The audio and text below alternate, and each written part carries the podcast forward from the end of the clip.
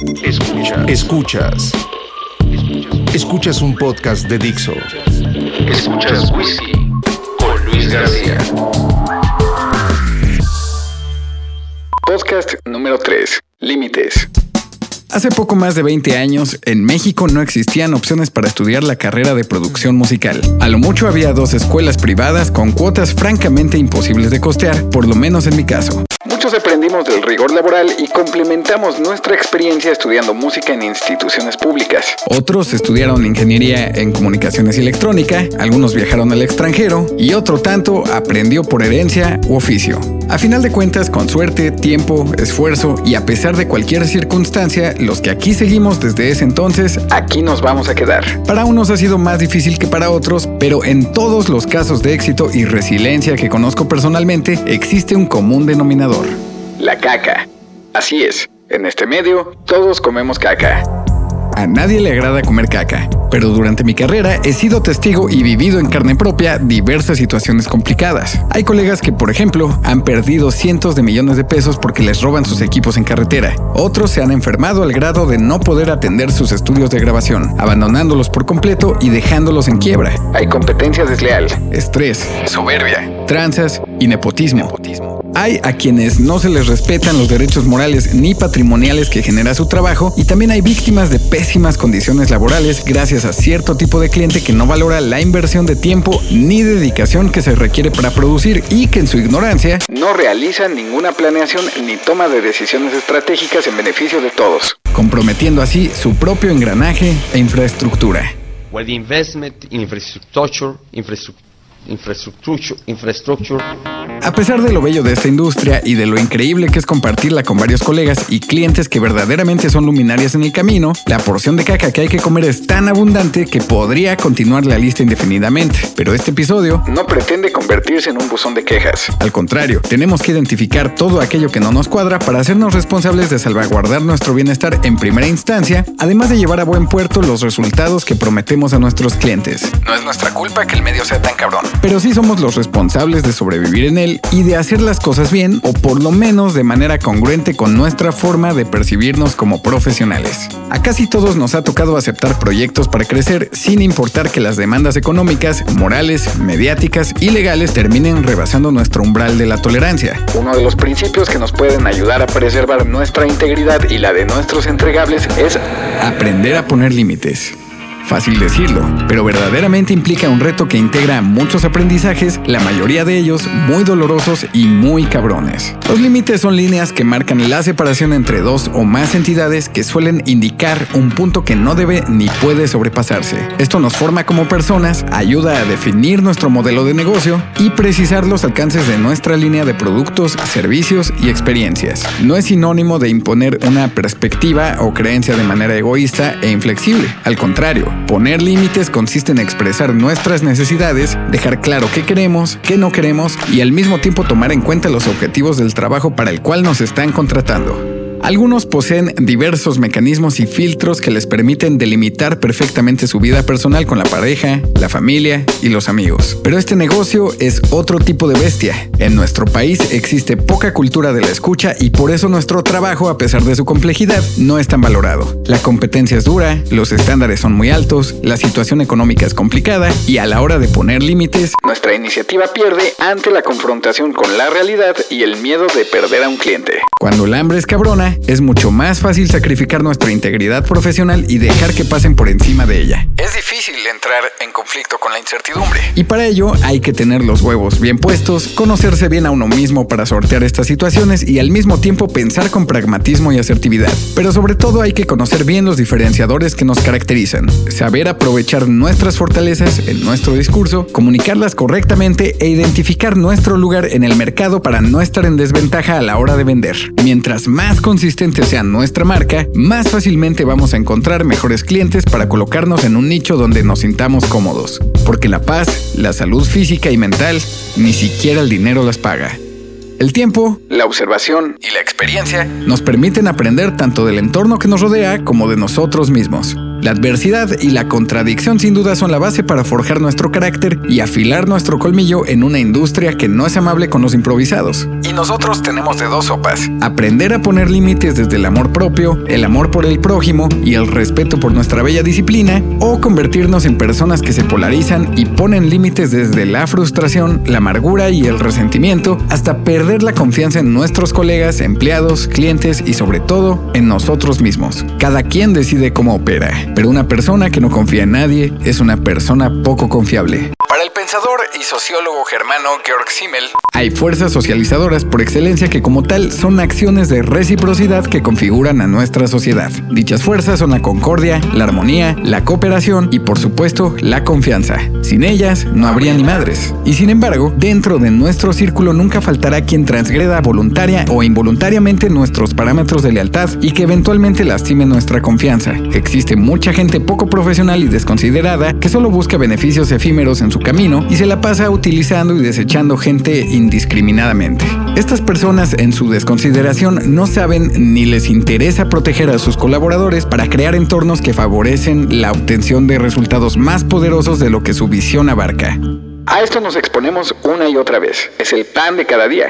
O mejor dicho, es la misma caca de siempre. Al grado de que pareciera que el abuso es parte de nuestra cultura. En su libro, Más allá del bien y del mal, Friedrich Nietzsche dice que cuando miras por largo tiempo al abismo, también este mira dentro de ti. Así que habría que revisar nuestros comportamientos para no replicar estos patrones porque suena inofensivo, pero en ello se nos va la vida. Hay músicos que mueren en el escenario porque el productor no fue capaz de exigir un diagnóstico de la instalación instalación eléctrica, paros cardíacos por estrés, suicidios o pleitos que terminan en la cárcel, pérdida de la capacidad auditiva, accidentes en carretera porque nadie se atrevió a pedir más presupuesto para choferes divididos en turnos, roadies y técnicos con miembros amputados sin seguro de gastos médicos y sin la posibilidad de volver a trabajar en una gira nunca más. E incluso algo tan simple como los dolorosos problemas del túnel carpiano, espalda y cuello por exceso de tiempo frente a una computadora. Así que, inexorablemente, nuestra profesión y nuestro cuerpo están íntimamente relacionados. No es para que sean tomados a la ligera. Y es que los productores discográficos hacemos un trabajo aparentemente tranquilo y solitario con el artista en el estudio, pero a veces nos toca llevar este trabajo a un anaquel digital, a todos los medios o al escenario. Es entonces cuando se suma a nuestro equipo una larga lista de personas que de una u otra forma deposita mucha expectativa en nuestras espaldas. Por eso no hay que olvidar que también somos responsables de nosotros mismos de nuestra economía y nuestro bienestar. Ante todo, estamos nosotros, y eso es lo único que permite cuidarnos y cuidar a nuestra gente. Y la herramienta principal para lograrlo son los límites que dicho sea de paso se deben de plasmar con puño y letra dentro de un marco legal con la documentación correcta y la templanza de hacer escuchar nuestra voz con sensatez y honestidad ante aquellos que nos contratan junto con todas las áreas con las que estaremos colaborando. Tal vez esto nos haga mejores profesionales y nos conforme como una mejor industria. Quién sabe, pero por mientras, yo sigo aprendiendo en virtud de ampliar y fortalecer mis espacios seguros. Entre los pilares que sostienen mi vida laboral se encuentran mis mejores amigos, que forman parte de esta industria y que incluso son mi competencia directa, pero sana y recíproca. Mis asistentes en quienes confío plenamente, algunos de mis clientes, mi familia, mi hogar, el talento y el conocimiento que tengo para hacerle frente a cualquier pedo en el que me meta. No importa cuál. Para eso tengo el infinito amor por la música y sobre todo Gratitud. A propósito, Simmel decía también que la gratitud es la memoria moral de la humanidad. Conecta a las personas con el pasado y al mismo tiempo subraya la continuidad de las interacciones en la vida. Sin la gratitud, la civilización se desmoronaría. Así que hoy agradezco por todas las experiencias buenas y malas que he tenido en mi carrera y brindo por ellas con este whisky. Nadie puede salvarte sino tú mismo. Te verás una y otra vez en situaciones casi imposibles. Intentarán una y otra vez por medio de subterfugios, engaños o por la fuerza, que renuncies, que te des por vencido y mueras lentamente por dentro. Nadie puede salvarte sino tú mismo. Y será muy fácil desfallecer, pero no desfallezcas. Limítate a mirarlos, escucharlos. ¿Quieres ser así? ¿Un ser sin cara, sin mente, sin corazón? ¿Quieres experimentar la muerte antes de la muerte? Nadie puede salvarte sino tú mismo. Y mereces salvarte. No es una guerra fácil de ganar, pero si algo merece la pena ganar, es esto. Piénsalo. Piensa en salvarte a ti mismo. tu parte espiritual, la parte de tus entrañas, tu parte mágica y ebria. Sálvala, no te unas a los muertos de espíritu. Mantente con buen talante y garbo. Y al cabo, si fuera necesario, apuesta tu vida en plena refriega. Al carajo las probabilidades. Al carajo el precio. Nadie puede salvarte sino tú mismo. Hazlo, sálvate. Entonces sabrás exactamente de qué hablo. Charles Bukowski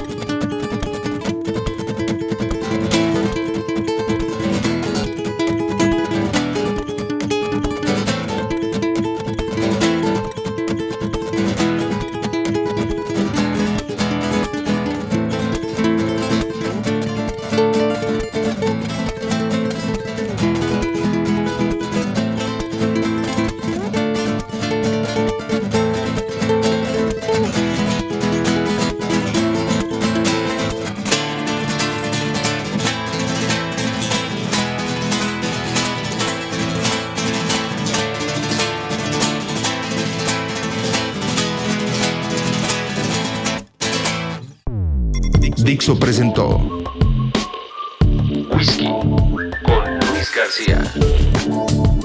La producción de este podcast corrió a cargo de Luis García. Coordinación de producción Verónica Hernández. Dirección general Dani Sadia.